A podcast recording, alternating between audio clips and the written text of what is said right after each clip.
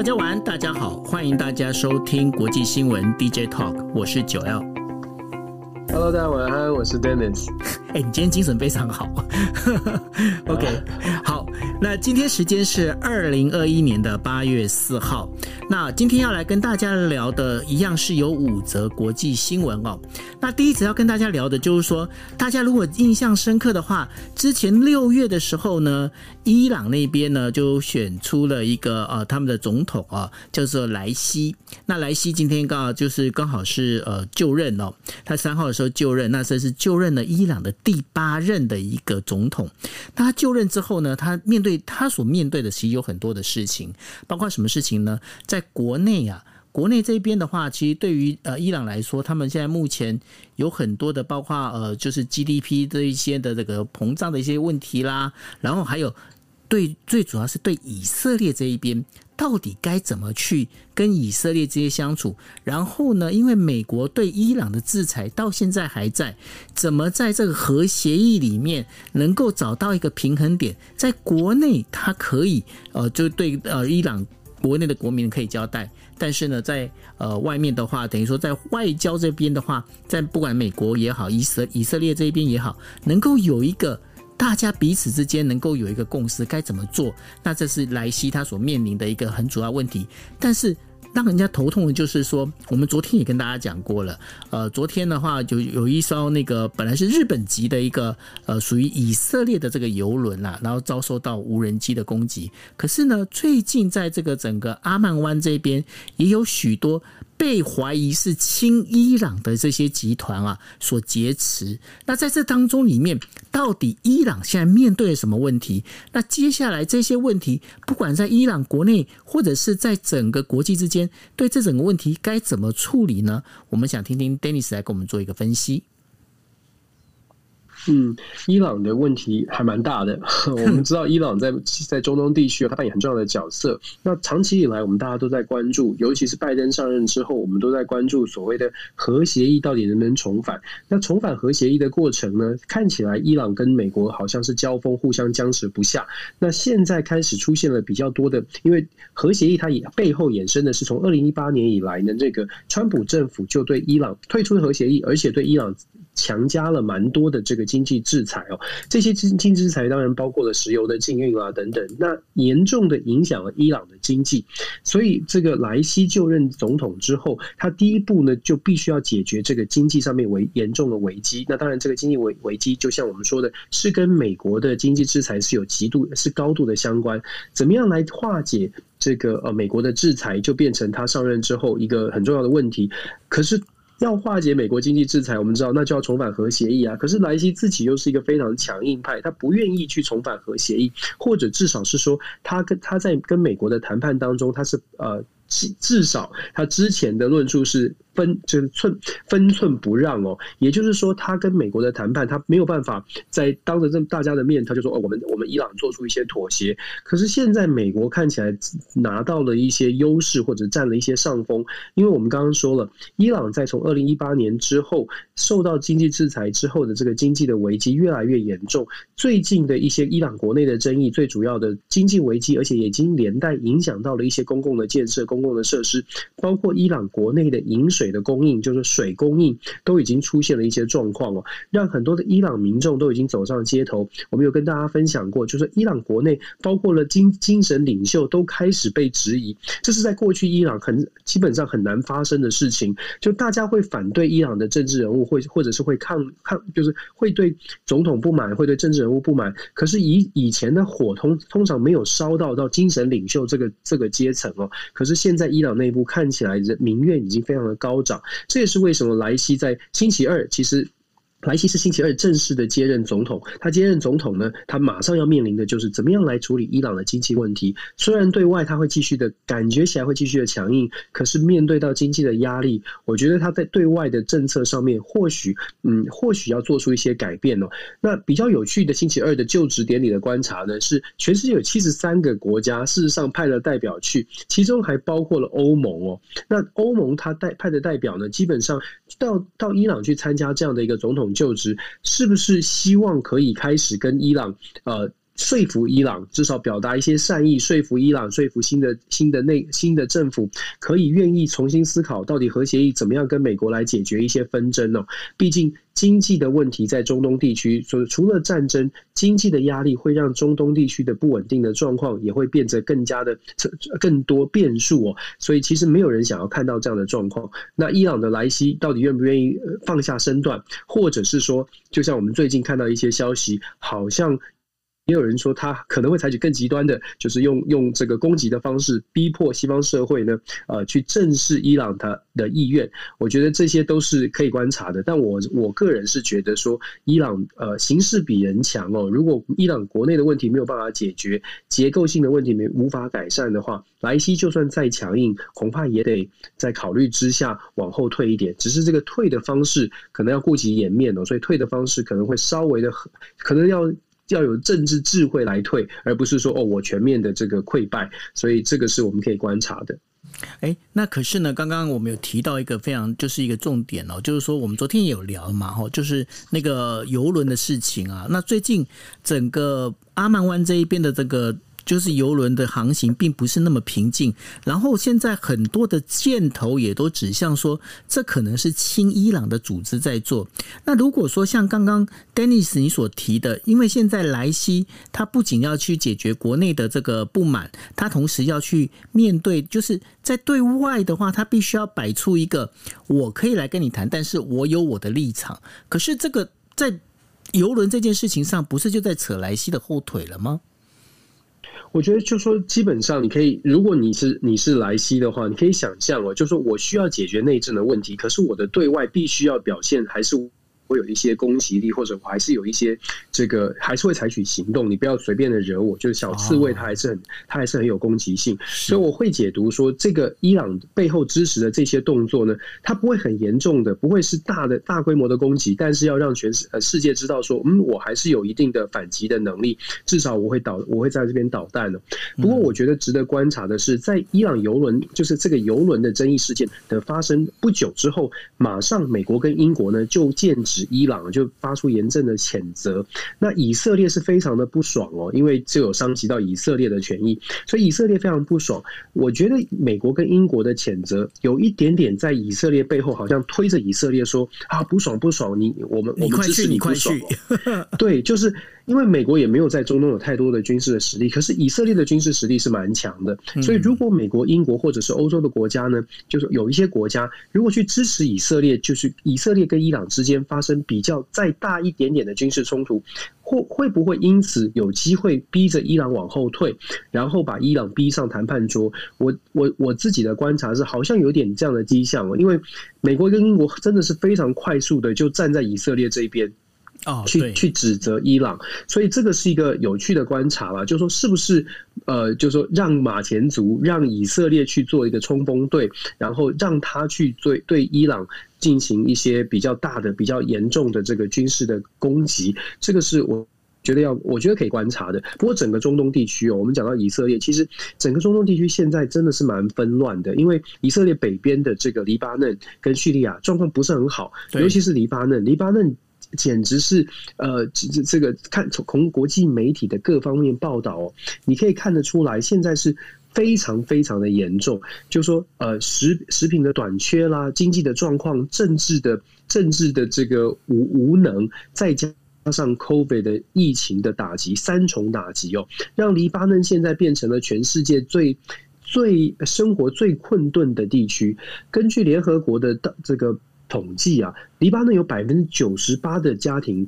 呃，需要援助，这个援助当然有很多的面向，有百分之七十呢是需要食品跟现金的帮助，有百分之四十的家庭呢居住的地方是没有供是没有完整的这个供水的系统哦，所以可以想象生活非常的不便。那这样的状况，其实从一年前，也也就是真的是完整的一年前的八月四号，大家我不知道大家九二你还记不记得，当时有黎巴嫩的大爆炸，贝鲁特外面有一个大爆炸，对，两百人死，这个大爆炸。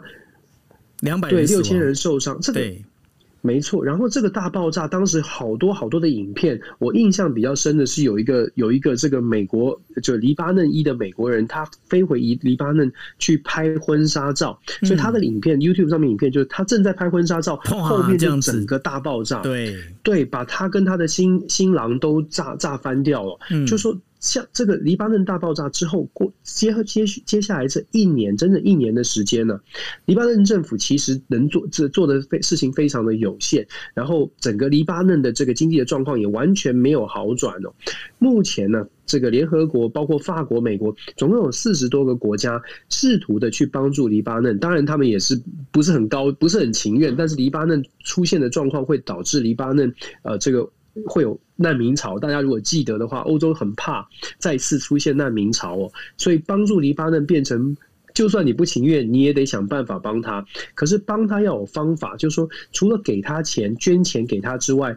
现在欧洲的国家跟全世界这些国家，包括美国在内哦，法国为首，那这些国家都希望说，黎巴嫩，你我们捐钱给你，但是你自己得选出这个好的政府哦，找出好的执政团队来重新把黎巴嫩再站起来。那我可以跟大家说，这个差这个呃，黎巴嫩的状况哦，就说国际现在对他们的捐款呢，大概是二点八亿到三亿的美金。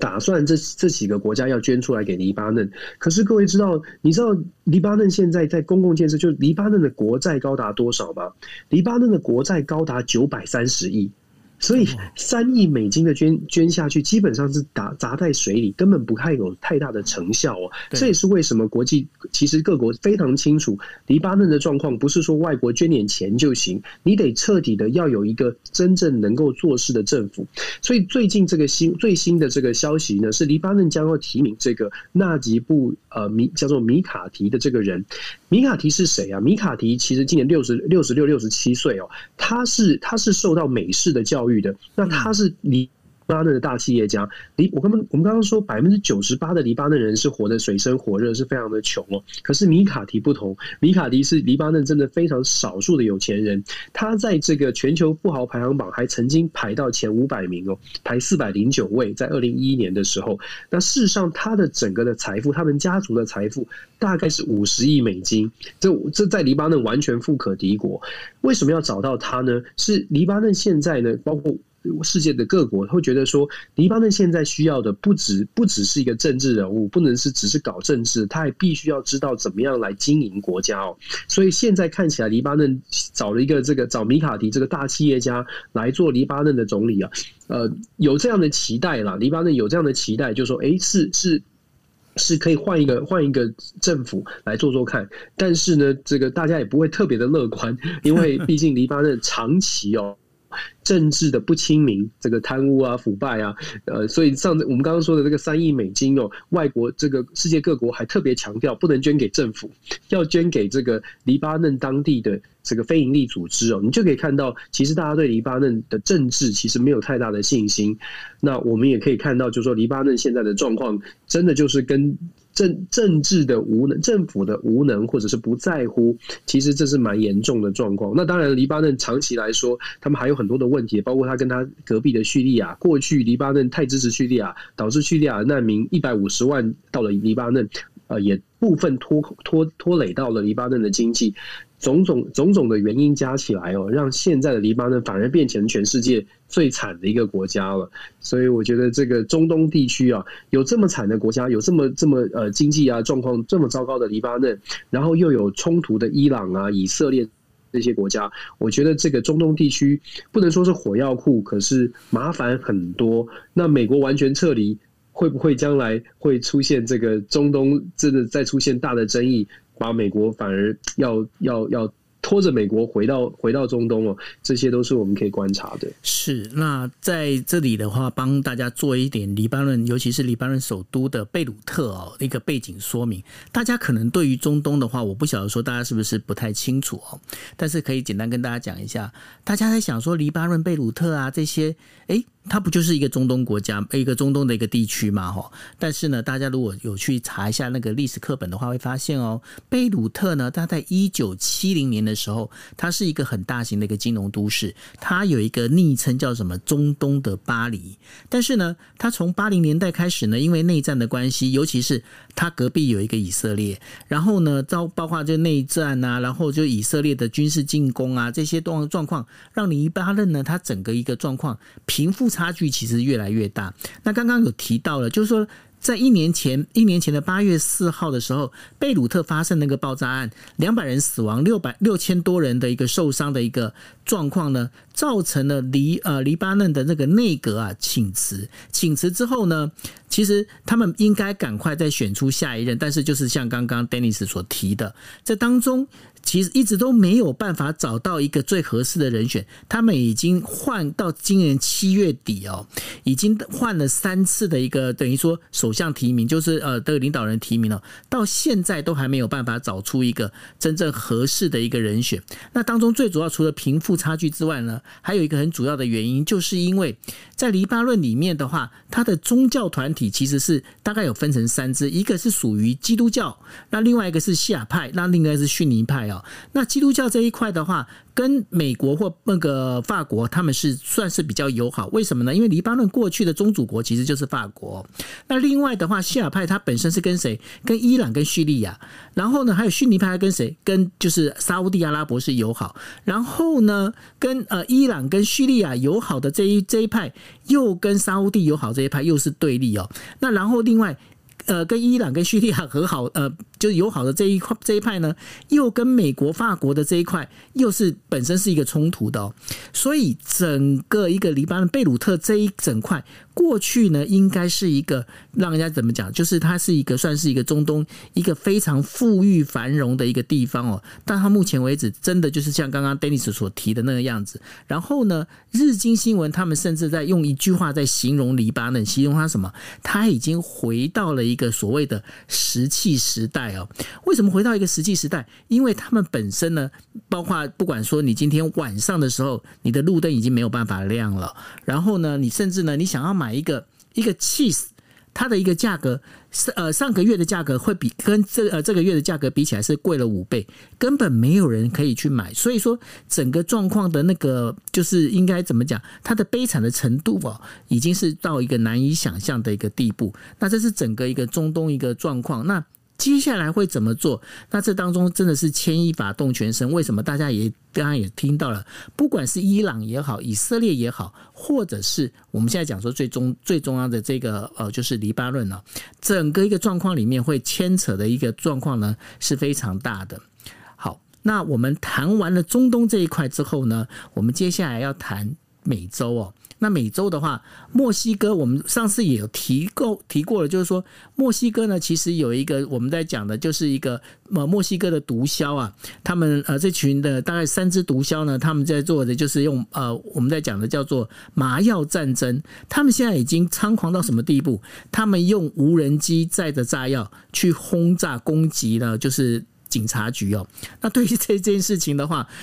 ，Dennis，你这你怎么去看？因为这个又这真的是就是整个美国的后院呐、这个已经不是不是失火而已啊，这根本整个就炸起来了，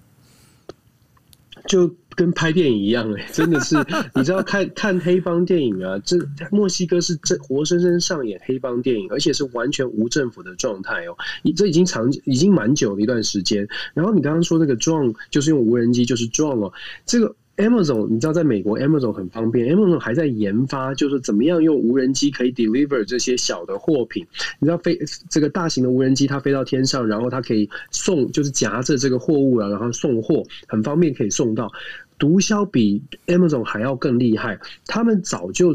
在今年初就开始，甚至更早就已经开始用无人机在送毒品，在送毒品之外，现在还开还用无人机，真的是用军事的手段，用无人机在攻击警方的这个，尤其是警方的特特种的部队。他们不但是攻击他们，而且是拿这个去找到，就是你这个黑帮电影里面真的是逼逼口供哦，逼出抓到特警特特特警人员、特勤人员抓了之后呢，就严刑拷打，逼问说你把你的。队员下落都讲出来，如果不讲的话呢，基本上就。呃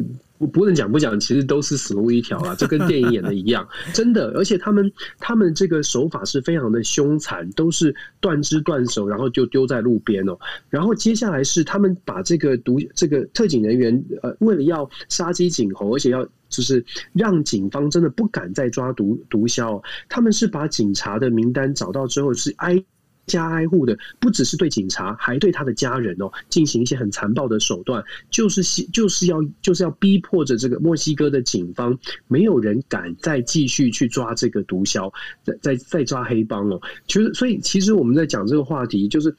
这样讲，好像好像跟我们就是好像很是很遥远，没有错。可是你可以看到，墨西哥就是在美国后院有这样的一个非常严重的状况。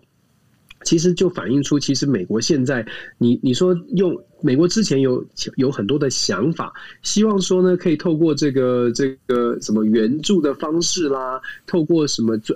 这个国际援助，然后帮助像中南美洲的国家，尤其像墨西哥这样的国家，呃，安抚他的国内的这个社社区，让社区更有责任感，然后帮助他的青少年可以好好的有教育啊。这种用援助的方式看起来效果并不大，因为黑帮还是还是继续当黑帮哦。那之前那个美国总统这个。拜登还派了副总统贺锦丽亲自去处理这件事情哦，想不到就是完全没有效果。那当然就是当然这难度是很高，但是我觉得呃，这个派出来的人也很重要。就是贺锦丽他的这个能力他是有有点限制，所以所以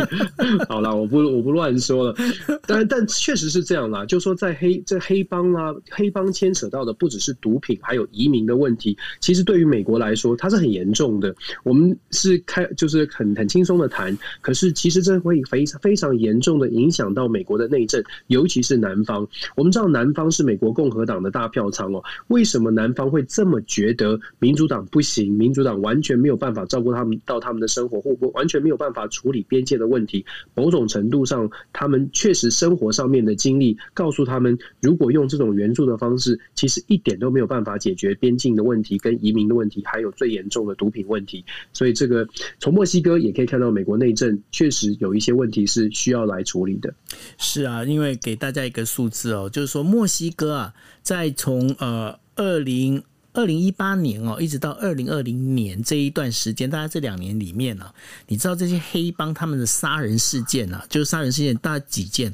它已经超过了三万六千件以上哦。你就知道说，这整个一个状况，我们就单讲数字就好，就可以知道说这些黑帮是有多么的猖獗哦。那这当然了，这你今天你这个地方如果是越越混乱，然后黑帮的势力越猖獗的话，你当然你就只能一般的平民老百姓也只能找更安全的地方去。那当然这就是会危及到了我们在讲的就是美国南部的这些相关的这些州哦。那所以呢，这也是为什么就是说，呃，美国他在做，但是他没办法做好，那也会让大家觉得着急的。一个最主要的原因。不过，对，不过这个、嗯、你说这个，我稍微补充一下。刚刚有网友很热情回这个呃给我传讯息给我，确实我们刚刚讲黑帮，我们虽然讲黑帮哦，好像很残暴，可是别忘了，其实墨西哥的黑帮，它除了这个手法上面很凶残之外，它其实还是有它的经营营运模式哦。我们之前有分享过这个这个这个一些一些大毒枭，这些大毒枭都是有智慧的，它有它的这个非常。聪明的商业经营的手法，所以搭配了他的这个黑帮的手段，才会让墨西哥的毒枭哦能够那么的呃那么的猖狂，或者是可以这个走得这么的长远哦。不是，他并不是完全只有黑道而已，他还是有头脑的。再补充一下，没错了，这个呃黑帮还是有他生存之道，但乱世嘛，乱世就是黑帮的话，嗯。的确是这样子。好，那当然呢，我们在谈完就是呃美国南部的这个墨西哥这一块的整个，就是他们的一个边界的墨西哥的这个整个内政，还有他们的毒枭之后呢，我们接下来聊一下 纽约州哦。纽约州长古莫呢，最近遇到了非常大的一个桃色纠纷，就是性骚扰丑闻哦。那州检察官、州检察长，呃，这叫做詹立呃詹乐霞呢，他今天已经公布了更多关于就是莫呃古莫的这个不利的一个资料。哦那看起来好像拜登跟一些民主党大佬呢，都已经开始跟他划分界限，而且拜登已经表明了，就是说古莫啊，你应该要辞职啊，不要在那边待了。那为什么会整个演变到这样的一个地步呢？这个纽约州州长古莫他。到底变怎为什么会变成这样子？其实库莫本来就是一个很有争议的人物。台湾的大家听到库莫是很就 Andrew Cuomo 其实是很很晚的，就是他已经在纽约州担任州长，已经是第三任了。如果今年二零二二年他要继，他本来是要打算继续选连任的，他就是竞选第四任了。所以库莫他是已经在那边很久了。只是我们知道库莫是因为二零一九年疫情，如果大家记得的话，在美国库莫都是跳出来，每天每日一报、每日记者会，然后拿个板子哦，让让大家觉得他很酷，就是好像很有很有能力哦，就是把纽约州的疫情，好像纽约市当时疫情报得很凶，所以他每天都来做报告，大家觉得他很负责。再加上他有一个知名的弟弟，呃，Chris Cuomo，就是这个呃 CNN 的知名主播，对，每天跟他上演这个古默兄弟对话，很受欢迎哦，当时非常受欢迎，包括台湾大概新闻都看过。这古默兄弟一下子就爆红，当时因为这样的对话，当然也有正反两面的评价，可是因为这样的对话，让很多的民主党人觉得，哎库莫是一个非常好的未来的总统的人选哦。虽然是拜登出来出现了，可是大家都觉得，如果照这样的情况发展库莫很有可能在拜登的呃后拜登时代有可能扮演更重要的政治角色。可是想尽政治光环之后呢，大家就开始发现了，其实库莫在之前，其实我就说，就像我说的，在他成名成为全球知名人物之前，他本身就有蛮多的争议。那这个比较风流的这个部分，之前就已经有传闻，只是在他现在很红之后啊，又再次的被爆爆料出来。今天这这个这最近的这个所谓的纽约州检察检察厅检察长办公室，他们进行的这个调查呢，跟一般的刑事案件的调查不太一样，它是基本上就是针对这个民比较是民事主义民事角度的调查，也就是说，他并不是把郭某当成一个呃性骚扰的嫌疑犯来调查，而是只是调查这个事件。那这个事件的调查出来，出炉结果是说，他对于呃，Cuomo 对于他身边，尤其是办公室里面的，包括了这个随扈的警警员哦，有一些不礼貌的，或者是言辞上面让人不舒服的性骚扰的状况，包括可能亲人家脸颊啦、拥抱啦，然后问他说：“你为什么还没有男朋友啊？”这些其实是巨细民意的调查。但这个调查呢，Cumo 是说这些都是。他的解释哦，大家听听看哦。他的解释是说：“哦，我作为一个很浪漫的意大利裔的美国人，我们的家庭，我们的这个天性就是这样，我们喜欢拥抱，我们喜欢亲吻。不，这这当然你喜不喜欢他，就决定了你相不相信他嘛？相不相信意大利人的热情是这样嘛？我是知道意大利喜欢吃披萨，但我不确定意大利人是不是 是不是都一定要就是见面就要拥抱，问人家为什么你没有男朋友哦？所以那。” Cuomo 这样的一个作为呢，他这样解释，当然大部分人不能认同。所以你可以看到，民主党包括现在连昨天连拜登都跳出来说他应该辞职哦。一部分的原因，其实大家也知道，Cuomo 已经做了很久了，还多还是蛮多的问题的。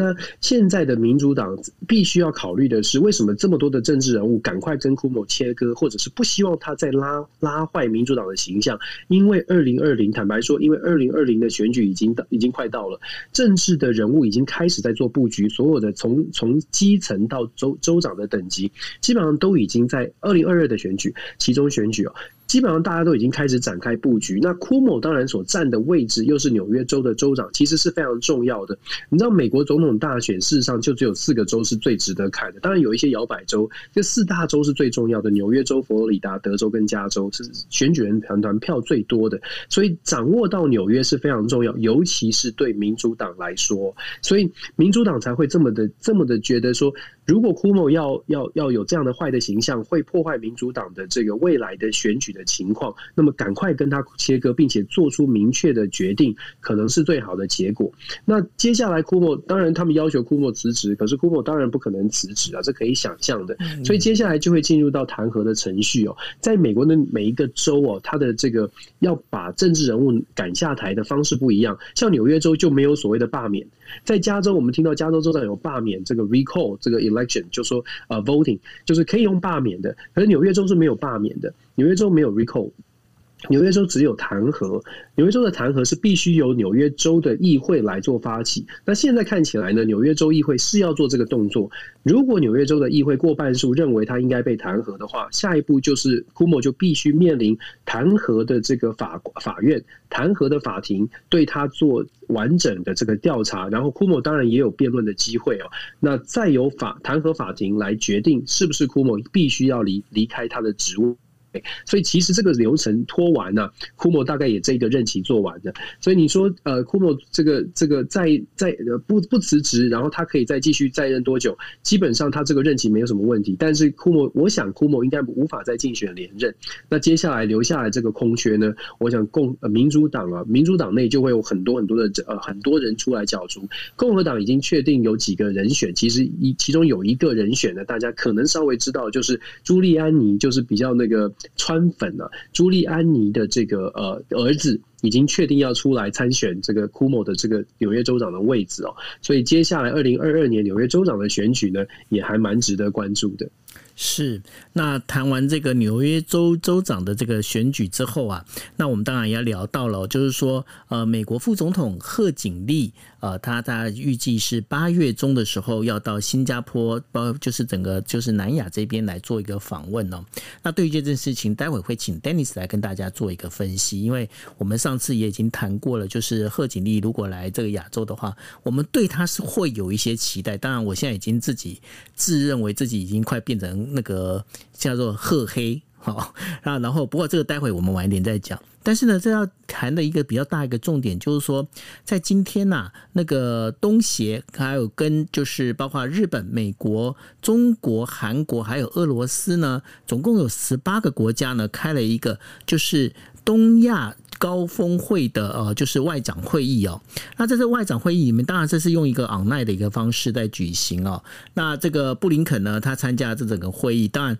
他也对于就是中国呢，这在整个一个地域，整个这个算是亚东亚地地区的这个整个一个军事威胁呢，他提出了他的一个算是他比较。呃，牵挂比较担心的一个地方，那相对的呢，哦，就是中国外交部的部长王毅呢，他也在讲，他讲说，有一些在我们亚洲区外的这些国家，在这边指指点点，他是进行一种扰乱的行为哦。所以，中国对于美国这样的一个做法里面，他已经开始很明白的提出他的一个反感哦。那对于这样整个美国，我们是昨天也稍微提过了，不管说今天是呃国防部长呃奥斯汀，或者是国务卿布林林肯，甚至呢，接下来的贺锦丽，他要到那个东亚这边过来的话，美国整个一个亚洲战略，他们要这样做的话，跟中国之间的这个对立会不会越来越升温呢？对，我们可以看到很清楚的是，美国现在开始在东南亚地方、东东南亚国家当中开始进行更多的外交的呃拉拢哦，那。主要的目的当然就如同这个，我们呃延续它的印太战略，就是希望可以透过呃结盟的方式来制约中国。那从从东南亚来来。不能说包围，但是至少是画一个区区出来，希望东南亚的国家都尽量的站在美国这一边，这是美国的期待。可是你要让东南亚国家站在美国这一边，坦白说，国际很现实啊，你不能嘴嘴巴说了，我们就要跟你一起走啊，不是不是随便就可以跟你走。那你一定要再再勇敢一点点，对不对？就是要多拿出一点东西哦。是那。要多拿出什么东西呢？对东南亚国家来说，不是每一个国家都需要呃都会看重所谓的经济上面的经济上面的因素。有一些国家可能需要更多的贸易的往来，需要美国或者是西方民主国家更多的市场、更多的商业的交流来拉抬他们的经济。可是有一些国家看重的可能更多的是安全、安全上面的一些考量哦。所以美国在东南亚国家地区呢，它会除了经济之外，它也必须要给给给出更多的安全承诺。才有可能让东南亚国家，因为毕竟东南亚跟中国的关距离很近，不管他们的关系怎么样，但他们距离很近，所以他们如果要跟中国真的就是关系处不好的话，他们也会考虑到地缘关系，他们这么近，中国动不动呃就有可能造成威胁哦。那美国这么远，鞭长莫及，到底能不能帮帮上忙？所以我觉得这个是。很关键的是，美国拿出多少东西放在台面上，拿出多少的这个诚意来说服。我们可以看到对，对中最近呢，刚刚你说到的这个 l o y Austin 去拜访东南亚国家，对新加坡啦，对对这个越南，对对印尼都有很多的承诺。那昨天事实上，布林肯也见了印尼的这个外长哦，去谈什么呢？谈说，哎，这个战略对话必须赶快再加强起来，强化起来。美国跟印尼的战略对话，其实在二零一五年就签了这个战略对话协议。可是二零一五年是奥巴马即将卸任的时候，所以奥巴马卸任之后，大家可以想象，川普上台之后，其实他不在乎啊，他并不在乎这个，并不特别在意这些东南亚国家。所以川普上任之后，这个基本上美国跟印尼的这个战略对话就停摆了。其实这某种程度也伤害到了印尼对于美国的信任。现在拜登重新捡起来这个东南亚的对印尼的战略对话，昨天东印尼的外长就讲得很清楚，他说他希望美国真的就是重返亚洲是玩，这次重返亚洲是玩真的，拜登是玩真的，要重视跟印尼的关系哦。希望这个战略对话以前签的这个协议是希望有定期的高。哦这个高层的互访跟对话，那布林肯也是承诺说，嗯，他也觉得这个怎怎么会在二零一五年之后，这是第一次的有真正式的高层对话，所以布林肯给的承诺是，嗯，美国会加强跟印尼的这样这样的对话。那在新加坡啦，在印在在越南啦，其实都都一样的，就是说整个东南亚国家，你可以看到美国现在给很多的承诺，但是要考验的就是我们刚刚说的这些承诺给出去，这些声明或者协议签好了，到底有多少东西，多少多少条件是真的有落实，有没有让东南亚国家觉得？你真的可以，这次真的可以相信美国是玩真的，要跟东南亚国家拉得比较近的关系。那我们稍微讲一下这个呃，新加坡或者是或者是这个呃越南呢，这次贺锦丽可能要造访的地方。其实新加坡跟新加坡，我们知道它很小，它在美国的跟美国的军事军军事上面的合作很多是训练为主，帮助新加坡做训练。所以签的协议呢，是新加坡的空军啦，各方面的军队可以到美国来做训练，这是新新加坡所需。要的，因为我们知道新加坡其实它自己本身经济发展其实蛮有一套的，所以它在军事安全上面，它可能需它可能着重的更是军事安全上面的合作。那越南的部分呢？越南它就双两两边都需要，就是说经济上面的安全上面，它都会需要美国给出一些承诺。在二零一九年，我们可能有提到，二零一九年的时候，越南的国防部的国防白皮书首次开放了，就是所谓的外国的船舰、外国的这个军队可以造访越南。在二零一九年之前，越南其实不太希望牵扯到这种问题。可是二零一九年之后，感受到中国的这个崛起的压力，所以越南开始在想说，未来也许可以开放有一个弹性，让美国或者是其他的国家有机会跟越南进行合作。那等于是也是一个自保了，对越南来说也是自保。那这一次贺锦丽他去造访新加坡跟越南，大概在安全的角度上面会有一些会有一些新的这个合作或者是倡议。国务院应该会有给他一些建议。那跟新加坡的谈判呢，其实还有更重要的一点，对于。呃，这次的这个造访，其实最重要的跟新加坡的部分最重要的，还是在半导体科技产业哦。那我不知道大家有没有关注到，其实美国最近一直在讲半导体要重新回到美国制造。那有一部分呢，就是美国政府拜登政府在讲说，要鼓励美国的半导体产半导体的公司呢，我不第一是不能够太继续再依赖台湾跟韩国。那所以美国的半导体公司自己要制造更多的晶片。美国有一家非常大的这个半导体。半导晶片制造商叫做革，中文叫做革新 （Global Foundries）。这个 Global Foundries 事实上他们在东南亚地区有一个最大的晶片的制造厂，制制造场地就在就在新加坡。他们最近呢就投又再投资了四十亿美金哦，要盖要扩建新加坡的这个晶片厂哦，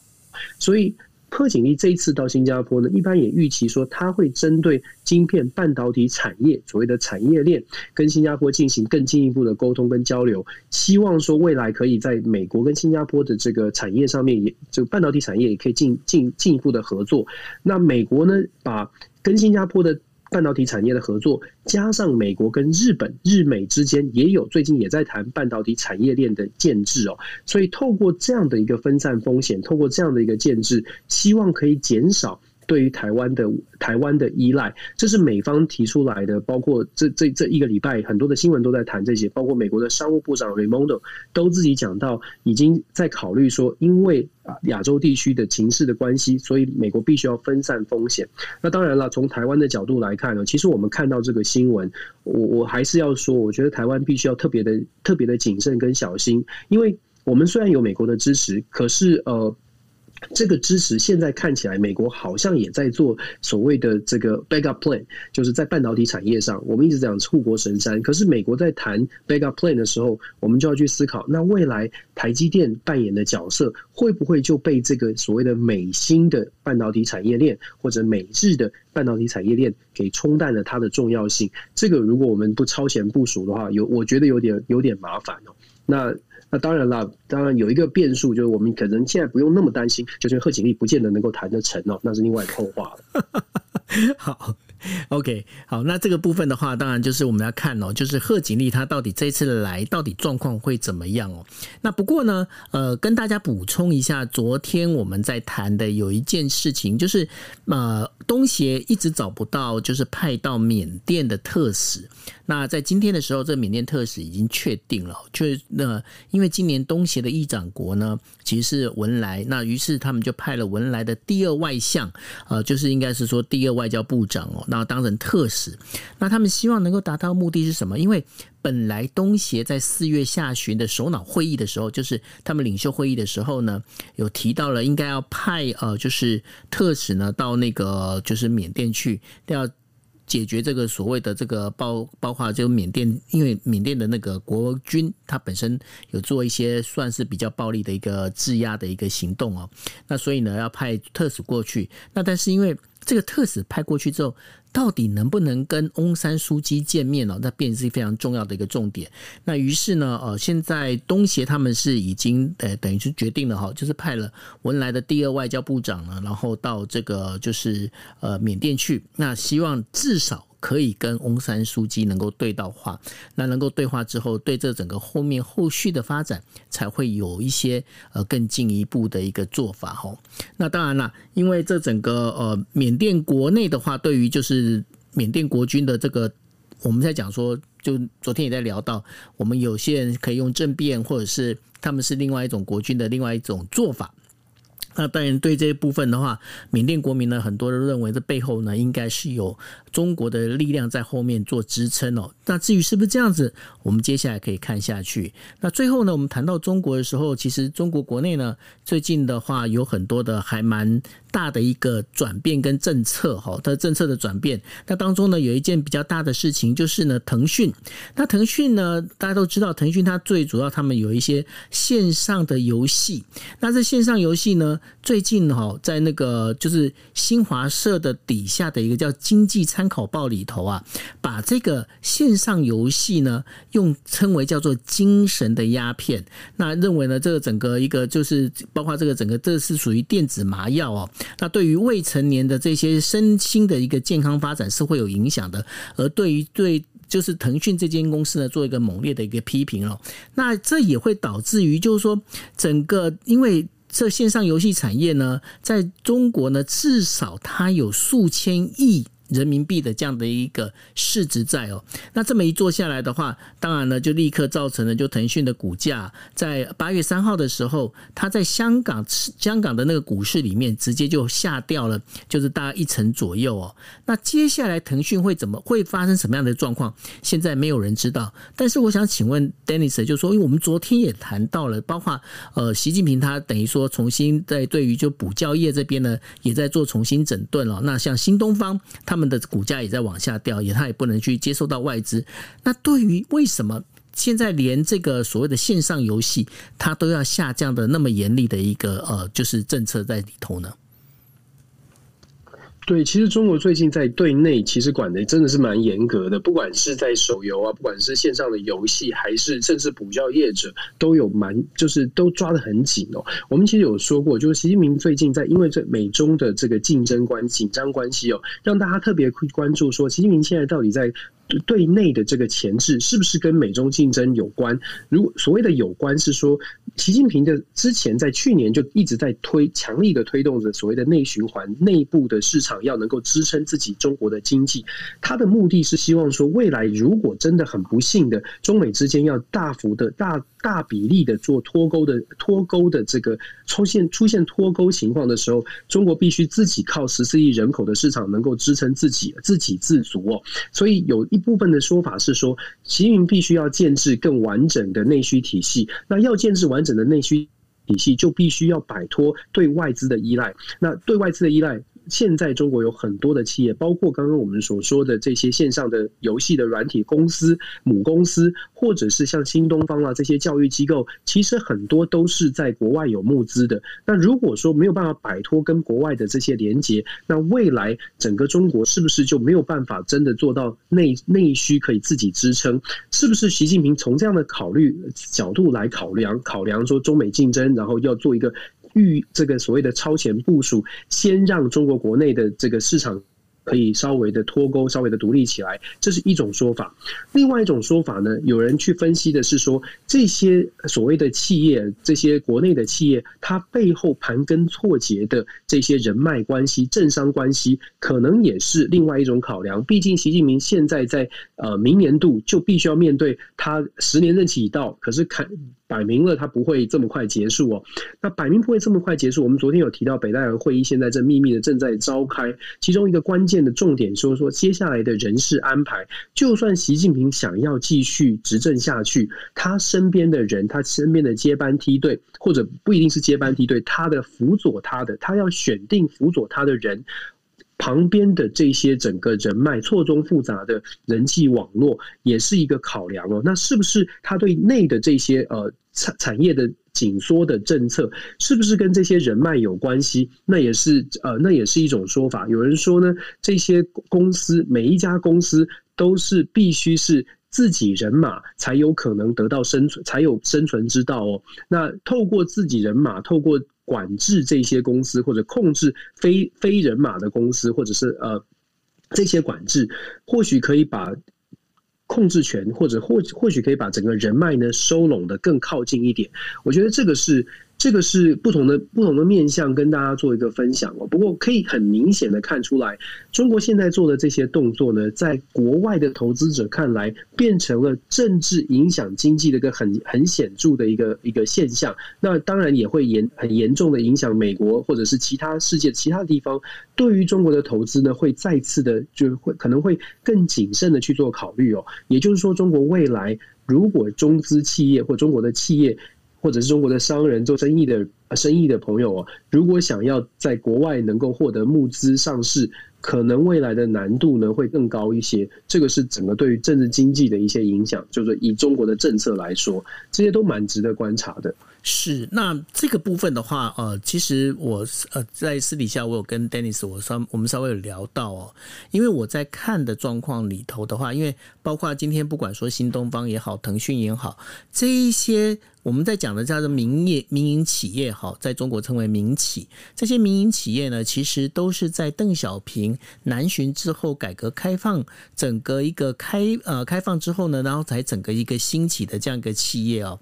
那很明显的就是说，习近平他现在好像是刻意的把过去邓小平开始南巡之后，一直到呃胡锦涛为止的这样整个所执行下来的这些相关的呃中国改革开放的一个成果呢，他好像是要把它有意无意的让他不管用淡化也好，或者叫我们在讲 fade out 也好哦，用这样的方式在做。那同时呢，也会发现。呃，习近平他好像把自己做得更加的更像，就是呃毛泽东的那种样子哦。那在整个这样下来之后，反过来再看的话，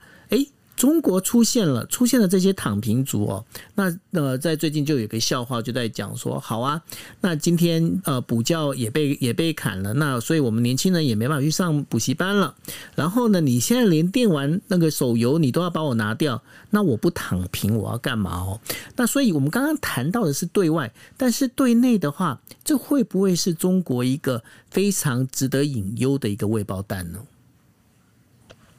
我觉得对内抓的抓的很紧哦，看看起来是会越来越紧。如果大家看他在这个八一建军中共中共所谓的八一建军节的这个谈话，他特别讲到，其实也是媒媒体都有报道哦，所谓的。党指挥枪这四个字，党指挥枪就是习近平强调的说，未来这个党呢，党来指挥军事，就是其实本来就是党指挥枪，只是习近平特别去强调这一点，这一点呢，就会让外界觉得说，嗯，习近平看起来真的就如同九欧所说的，跟过去没有这么强势的说，我要把政权，我要把这个所有的军政、党政军全部抓得紧紧的。前面几任政治政治人物，明大家都。知道他们有这个权利，可是他们不会特别的一直用喊话的方式。那当然要喊话，那都凸显了几个呃，反映出几个可能性。第一个是可能还是有很多的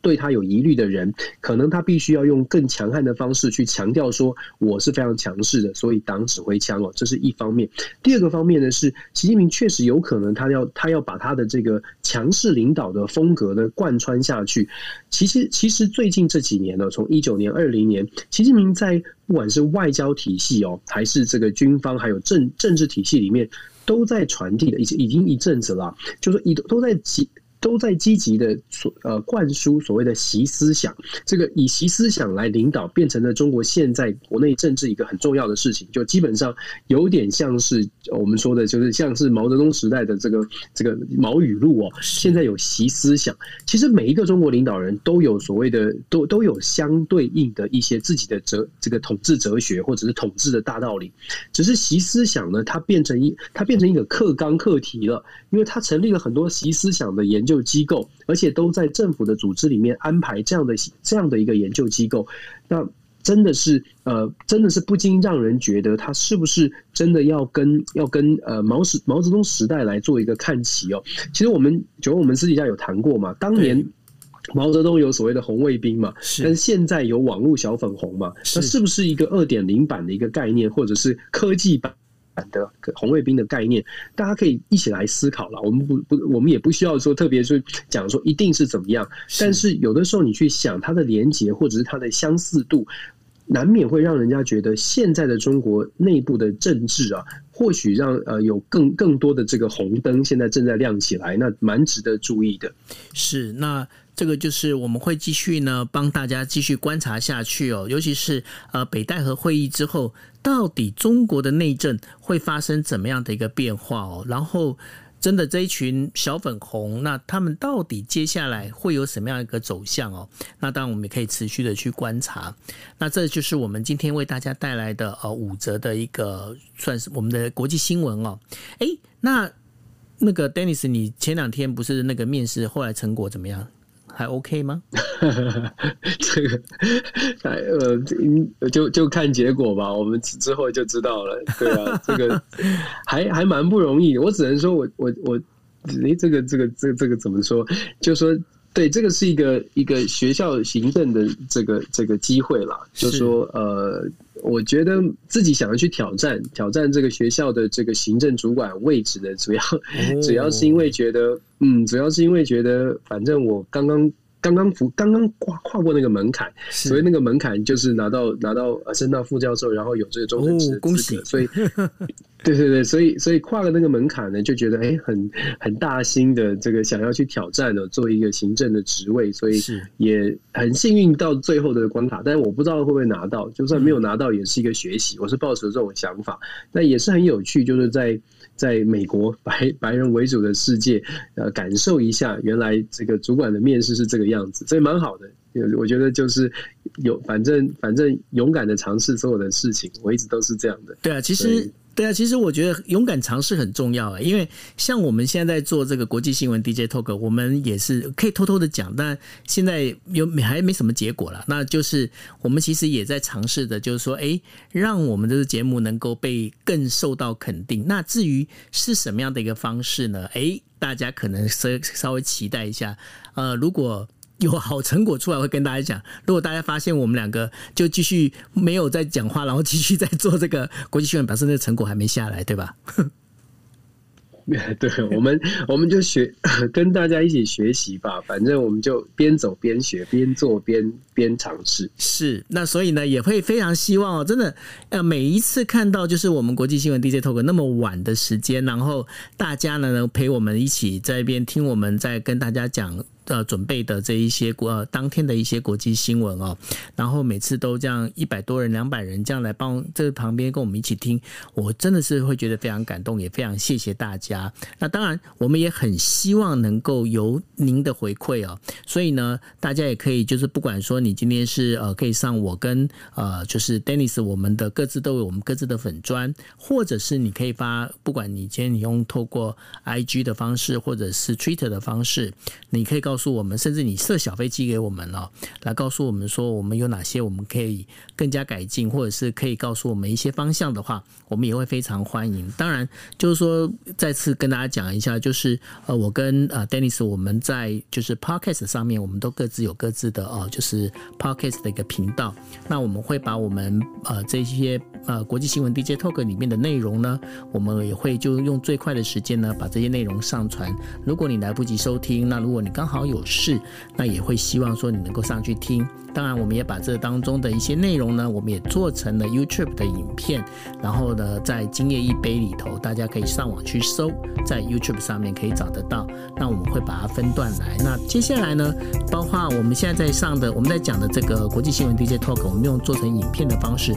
未来也可能会在台湾的几所大学里面，会变成就是当地的在谈呃这些大学里面，他们固定可以收看的这个政治内呃就是政治新闻的一个内容哦，国际新闻的一个内容。所以我们希望把我们节节目做得更好，那当然也会希望大家呢能够多给我们一些鼓励跟一些指教，对吧，Dennis？